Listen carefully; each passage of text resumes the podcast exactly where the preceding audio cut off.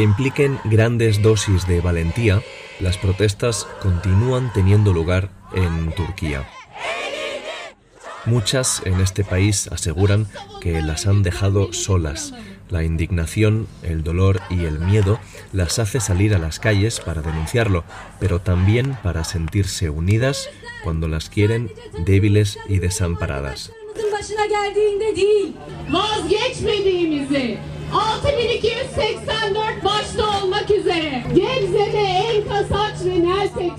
En Turquía, las detenciones y la represión son habituales contra quienes se manifiestan, pero miles de jóvenes están dispuestas a asumir el riesgo. El gobierno les ha dado la espalda ante el peligro, un peligro que nunca dejó de existir, pero antes, por lo menos, detenerlo parecía un consenso. La violencia machista en el país turco mata a al menos una mujer al día y hace la vida imposible a otras miles de personas. La lucha incansable de grupos de mujeres y de la comunidad LGTBIQ había logrado que la Turquía de Erdogan diera pasos adelante en el reconocimiento de reivindicaciones feministas. Istambul se había unido a la tendencia internacional que condena los crímenes de odio por motivo de género o de orientación sexual. El Parlamento turco aprobó leyes que distinguían víctimas y agresores y que establecían protecciones y sanciones. Pero años más tarde, esa estructura legal se ha desvanecido y los discursos y actos de odio se propagan por el país. ¿Cómo se ha llegado hasta aquí? ¿Qué consecuencias tiene la ofensiva conservadora en Turquía? ¿Quién lidera la resistencia contra ella?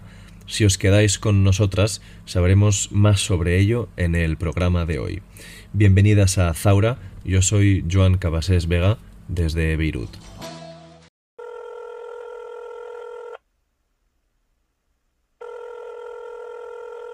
Hola a todas, mi nombre es Nilgun Yilmaz Arslan, soy una trabajadora de ONG afincada en Turquía. También soy una activista por los derechos humanos con perspectiva de clase en asuntos sociales, principalmente defendiendo los derechos de las mujeres y de las trabajadoras. You cannot bring women and men into equal positions. That is against nature because their nature is different. Este hombre al que estábamos escuchando es Recep Tayyip Erdogan. Al presidente turco lo podíamos oír afirmando que los hombres no son iguales a las mujeres y que en el ámbito familiar ellas tienen más responsabilidades que ellos.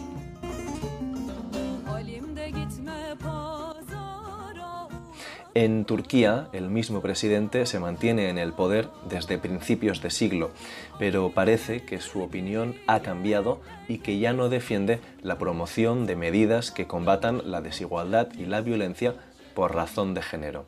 Nilgun, ¿podrías contarnos cuál era la actitud de este gobierno turco cuando llegó al poder? Current government here in Turkey is AKP government. That's the name of the ruling party. Since Desde el año 2022 llevamos 20 años con el mismo partido en el gobierno, el Partido de la Justicia y el Desarrollo. Al comienzo, su objetivo principal era demostrar que un gobierno conservador podía encajar con los valores europeos, y decían que iban a traer la democracia siguiendo las líneas del Islam. Cuando llegaron al poder, hablaban de tener buenas relaciones con la Unión Europea y de democratizar el país. La verdad es que al comienzo el pueblo turco estaba muy impresionado. Eran ideas nuevas y también encontraron soluciones temporales para la economía, que en ese momento estaba en muy mala situación.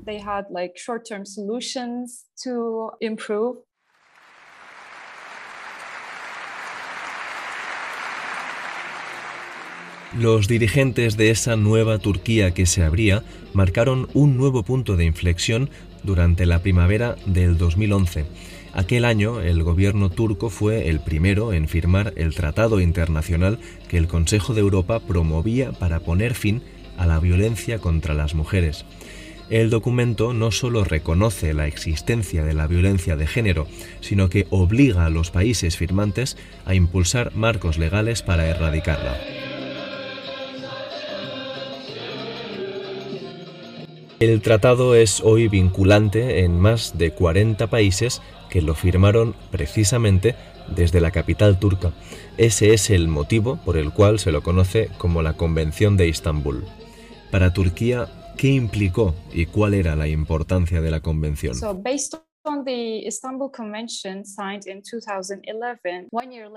Cuando Turquía firmó un tratado internacional, luego se crean nuevas leyes a nivel nacional para cumplir con la convención. Esta convención se firmó en el 2011 y un año después se creó la legislación para proteger a las mujeres de la violencia. Hablo de mujeres, pero es un concepto amplio que incluye la comunidad LGTBIQ. Entonces, en el 2012 se hizo la ley 6284, que es crucial. Si, por ejemplo, eres alguien que sufre violencia por parte de su pareja, la ley asegura que puedes buscar protección por parte del Estado. Es más, la ley establece que tanto el Estado como la policía tienen la obligación de cumplir con su cometido y mantenerte a salvo, protegiéndote de la violencia. Para resumirlo en una idea, la Convención de Estambul propició la creación de una ley que hacía que ya no lucharas contra el sistema, sino que en teoría el sistema está ahí para apoyarte. Este es el punto más importante de la Convención. That's the strongest point of Istanbul Convention. Uluslararası barış ve güvenliğin temininden sorumlu ana organ olan Birleşmiş Milletler Güvenlik Konseyi Tras la firma de la Convención de Estambul, las autoridades tenían, al menos sobre el papel, unas cuantas obligaciones. La nueva legislación forzaba al Estado a proteger a la ciudadanía ante la violencia física, pero este no era el único escenario ante el cual debían actuar. La Ley 6248 contemplaba también la protección ante la violencia psicológica e incluso económica. Es un sistema de protección planteado en la Convención que dice que las desigualdades económicas deben ser tratadas en la situación de divorcio. Habitualmente en Turquía existe una gran desigualdad entre hombre y mujer, especialmente en las familias tradicionales, en los hogares de nivel económico bajo o en las zonas rurales. En los matrimonios heterosexuales lo común es que el hombre trabaje y tenga sus propios recursos económicos, mientras que la mayoría de mujeres no tienen empleo. Como resultado, si hay un divorcio, el tribunal a menudo sentencia que la mujer reciba un pequeño subsidio de su exmarido. El subsidio también va dirigido para mantener los hijos e hijas, en caso que los haya, y que la mujer se haga cargo de ellos. También puede ser al revés. Si la mujer tiene ingresos y el marido no los tiene, será ella quien tenga que dar el subsidio tanto al marido como a los hijos, en caso que él se ocupe de ellos. Hundreds and hundreds of members of Istanbul's LGBT movement are trying to celebrate Pride en un país con presencia de homofobia en la clase política y en las calles, la convención suponía también un paso adelante. Además de prohibir todo tipo de violencia contra miembros de la comunidad LGTBIQ, el tratado normaliza la existencia de relaciones sexoafectivas no heterosexuales. Los movimientos civiles abrían camino y parecía que el Estado acompañaba aunque lo hiciera a un ritmo distinto. Sin embargo, cambiar la cultura política de las instituciones no es algo fácil. La firma de una convención y la creación de nuevas leyes no eran el fin de ninguna lucha.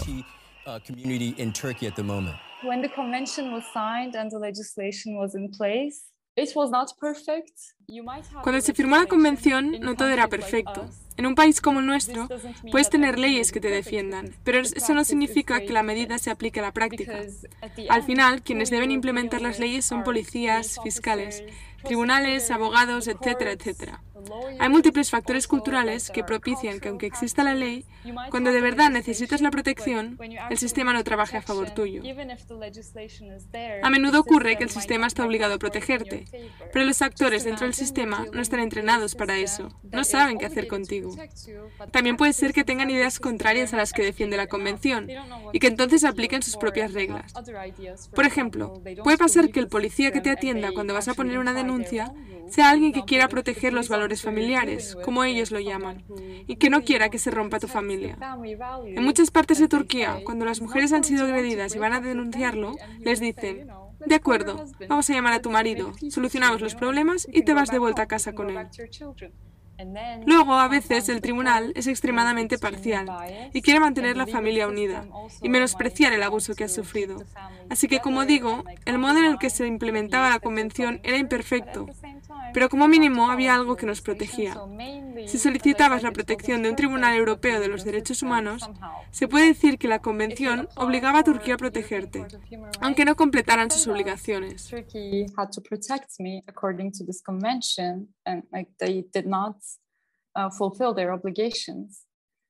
Wednesday, where the 18 articles will be again individually discussed. If the package is passed, it will convert Turkey's current parliamentary system into a presidential one, and the president will have the power to appoint and dismiss ministers. El camino de Erdogan hacia la apertura no había llegado para quedarse. El 2017, el partido del presidente planteó un referéndum para modificar la constitución del país. Aunque fue por la mínima, la opción que defendía el Partido de la Justicia y el Desarrollo fue la más votada por los electores. A partir del próximo año, Turquía dejaría atrás el sistema parlamentario y adoptaría el sistema presidencial, que ampliaría los poderes de Erdogan.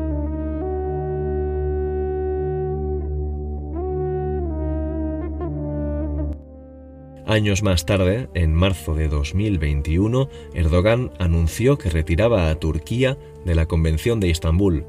Tal y como denuncian miles de voces en el país, fue una decisión de un solo hombre.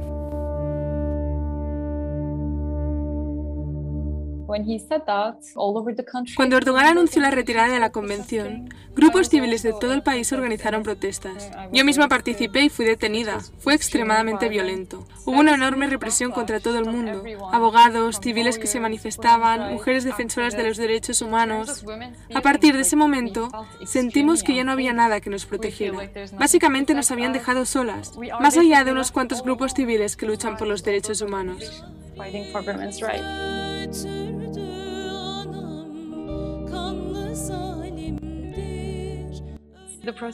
Fue un proceso muy violento y hubo mucha represión. A día de hoy creo que puedo decir que todos mis amigos han sido detenidos en algún momento, aunque muchos sean liberados al día siguiente. La violencia policial está muy generalizada en Turquía y la gente tiene miedo de protestar.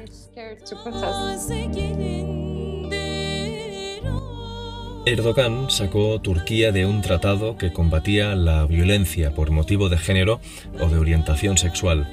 Según algunas encuestas, solo el 7% del país se oponía al contenido de la convención. Incluso el grupo de mujeres asociado al partido de gobierno, en el que participa la hija del presidente, era contrario a la retirada del convenio.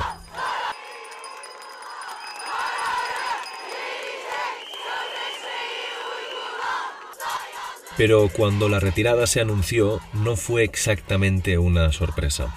Algunos sectores de la sociedad se sentían atacados por la emancipación de la mujer y hacía tiempo que agitaban la opinión pública en contra de la convención.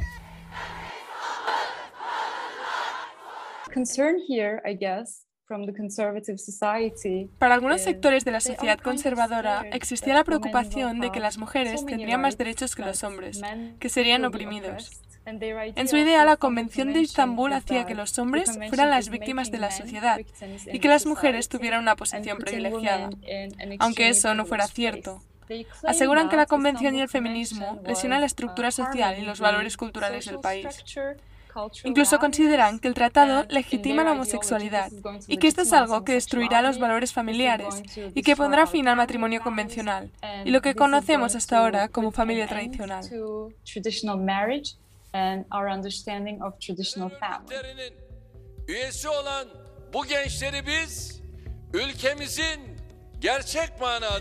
El Estado liderado por Erdogan se sumó al discurso ultraconservador. Las protestas que reivindicaban una vida segura para las mujeres y un modelo familiar alternativo al convencional estaban prohibidas. Las que se celebraban terminaban con decenas de detenidos y sufrían la violencia de las fuerzas de seguridad.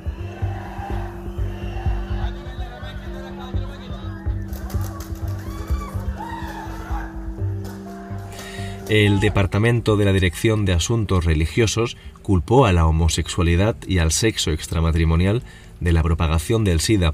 Cuando los colegios de abogados criticaron sus palabras, fueron objeto de una investigación criminal. The.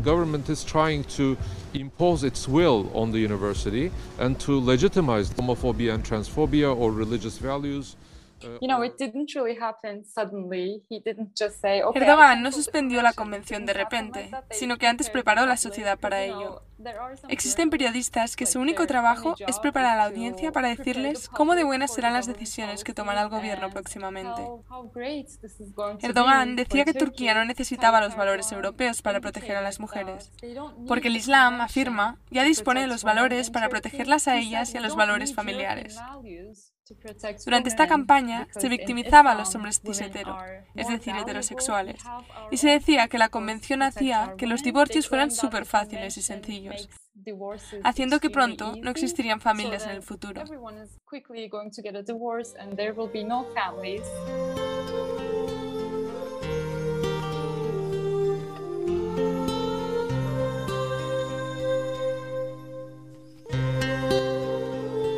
Aunque el gobierno turco asegura que la cifra de feminicidios va a la baja, múltiples grupos de mujeres afirman lo contrario. Los registros de la plataforma Terminaremos con los feminicidios indican que al menos 280 mujeres fueron asesinadas en Turquía durante el 2021. A la mayoría de ellas las mataron en su propia casa y un total de por lo menos 33 habían pedido protección ante la amenaza de sus agresores.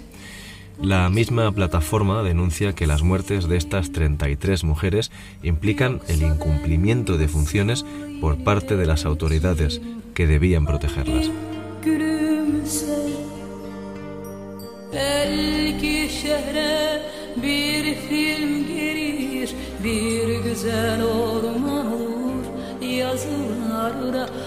Además de estos 280 feminicidios confirmados, la plataforma registró en el país 217 muertes catalogadas como sospechosas.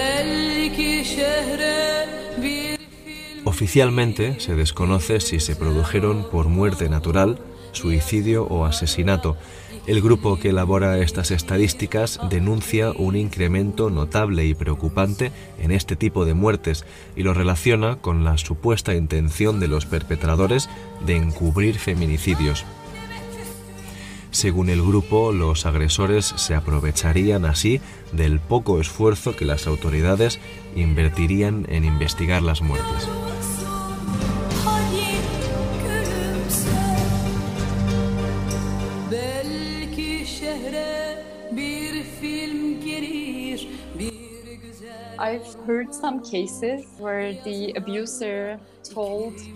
He oído casos de agresores que les dicen a las víctimas cosas como no puedes hacer nada porque ya no hay nada que te proteja. Eso da mucho miedo. Lo he visto varias veces. Ahora los agresores tienen la idea de que pueden hacer lo que quieran y que no habrá consecuencias. whatever they want against women, they can be abusive as much as they want, and there will be zero consequences.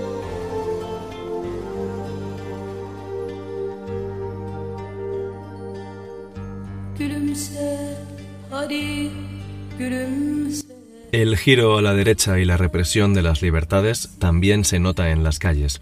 La popular Marcha del Orgullo lleva años prohibida y la homofobia actúa sin miramientos. En algunas ciudades, como Eskişehir, se han visto grupos ultraconservadores e islámicos repartiendo folletos con mensajes que llamaban a asesinar a personas de la comunidad LGTBIQ.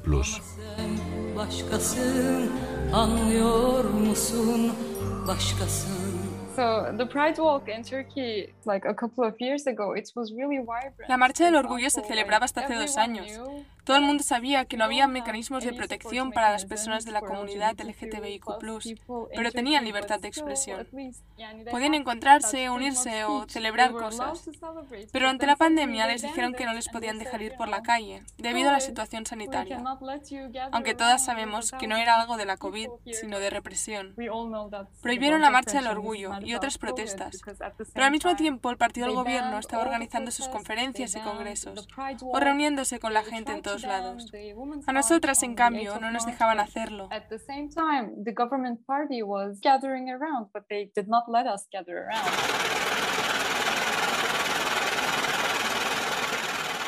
Right now in Turkey we have a major crisis. The economy is really bad.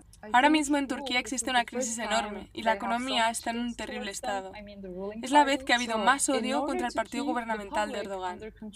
Creo que con tal de mantener al electorado bajo control, están ofreciendo distintos objetivos para que el público apunte contra ellos, como las mujeres, la comunidad LGTBIQ+, los refugiadas.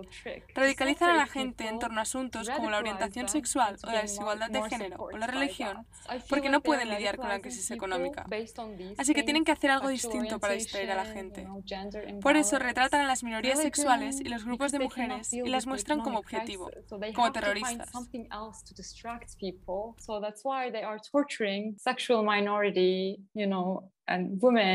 on the other hand, like showing them as targets, they're showing them as terrorists.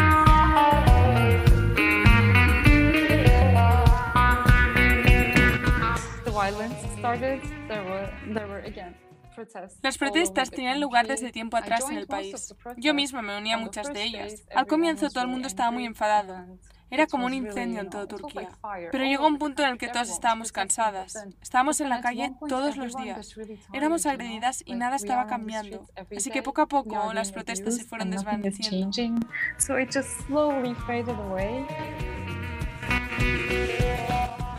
La ausencia de protección estatal dejaba a la defensa de las mujeres y de la comunidad LGTBIQ en manos de los grupos civiles que se extienden por las ciudades del país.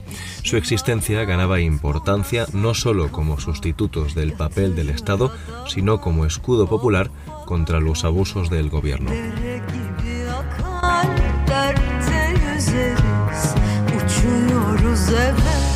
They are amazing women. What they do is basically they keep records of women. La plataforma Terminaremos con los Feminicidios hace un trabajo increíble.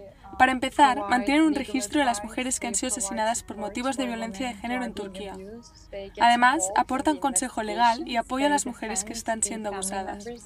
Participan en las investigaciones y en los casos judiciales, defienden a las víctimas, están presentes en frente del tribunal. Las líderes de esta plataforma están implicadas políticamente y no dudan en denunciar que el Estado turco no está asumiendo la suficiente responsabilidad para proteger a las mujeres. Son muy vocales sobre ello. Y cuando lo eres, sabes que te va a pasar algo en el contexto turco actual. Something will happen to you in the current Turkish context.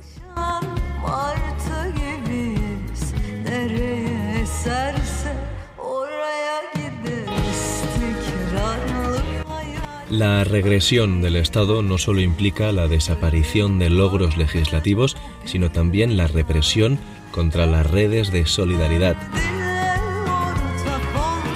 No satisfechos con la retirada de la Convención de Istambul, las autoridades empezaron una caza de brujas contra las activistas que denuncian la pasividad del Estado ante los feminicidios. A pesar del enorme apoyo social hacia el grupo, un fiscal denunció en abril a la plataforma Terminemos con los feminicidios. Se les acusaba de actuar en contra de la ley y en contra de la moralidad. El juicio, aún por resolver, podría desencadenar en el cierre de la organización. La capacidad de movilización del grupo líder en la defensa de las mujeres en Turquía intimida a la clase política.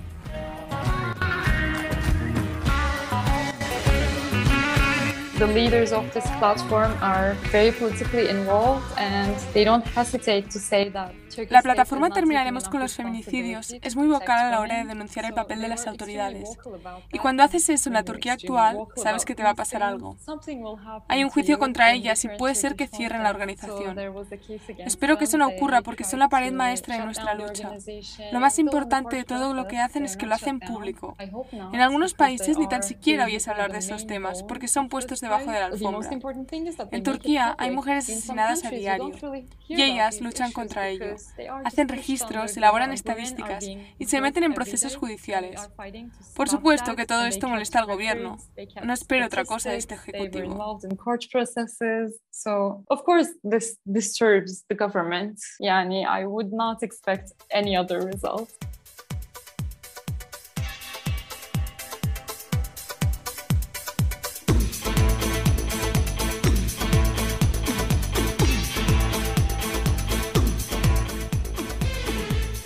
La plataforma Terminaremos con los feminicidios es una organización imprescindible para defender los derechos de la mitad de la población en Turquía, pero hay muchos otros grupos igual de imprescindibles.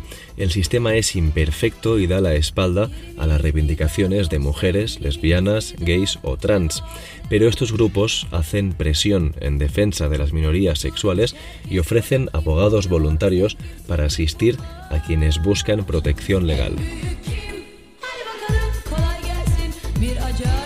Grupos como Vida Rosada o Caos GL, presentes en Ankara, son ejemplo de ello, como también lo es el grupo de mujeres del Partido Democrático de los Pueblos, una entidad procurda con mucha implementación en Turquía. Un comunicado reciente del grupo llamaba así a la resistencia. En la tierra en la que vivimos, la alianza fascista que gobierna el país sigue arrastrándolo a múltiples crisis para garantizarse su propia supervivencia, al insistir en una política antisocial y misógina que ignora a la oposición y a los oprimidos en su conjunto, e insiste en la irresolución de los problemas actuales. Tratamos de ser la voz de las mujeres asesinadas como resultado de la violencia del Estado masculino y no renunciamos a nuestra demanda de justicia real y no justicia masculina en los tribunales y en las calles. Estamos aumentando nuestra lucha por la implementación efectiva de la Convención de Estambul, cuya rescisión debería ser revocada.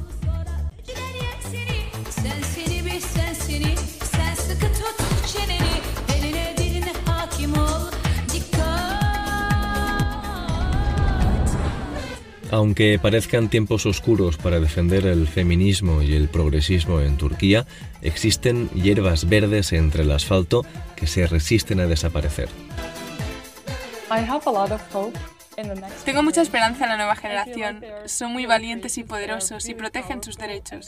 El gobierno tiene miedo de esta nueva generación, porque las estadísticas muestran que, con esta juventud, la sociedad turca se está volviendo cada vez menos conservadora.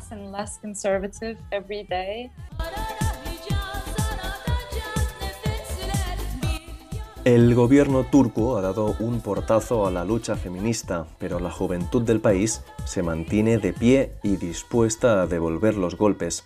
La violencia machista, la misoginia, la homofobia y la represión policial esparcen el miedo por las calles, pero miles de jóvenes están preparadas para dar respuesta a cada agresión que tenga lugar contra una de ellas. Por cada paso atrás que den las instituciones, ellas darán dos al frente y ante la soledad impuesta por el régimen, mujeres, lesbianas, gays, trans y otros miembros de la comunidad LGTBIQ construirán unidad y autodefensa.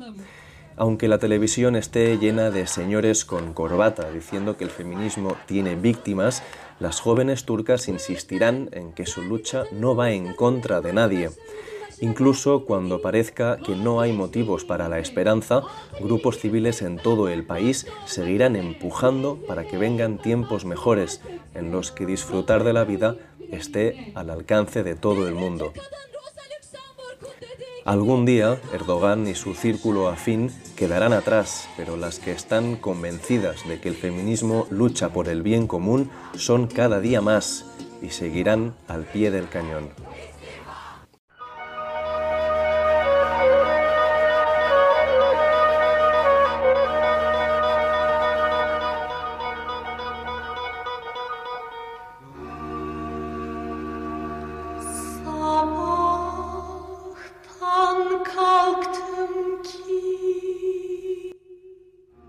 Hasta aquí esta zaura. Y como la música es también una arma para la revolución, os dejamos con la reconocida cantante turca Tulay German. Se trata de Burshak Tarlasi, uno de sus temas más celebrados.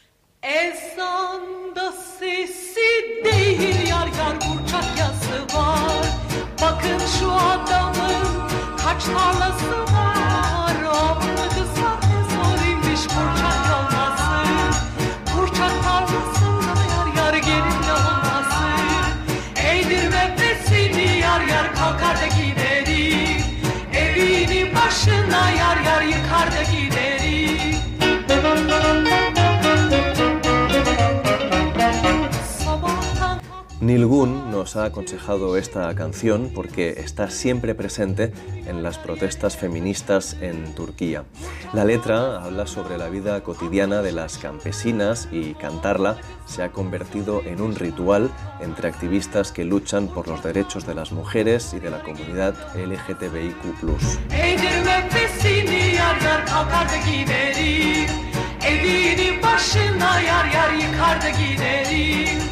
Música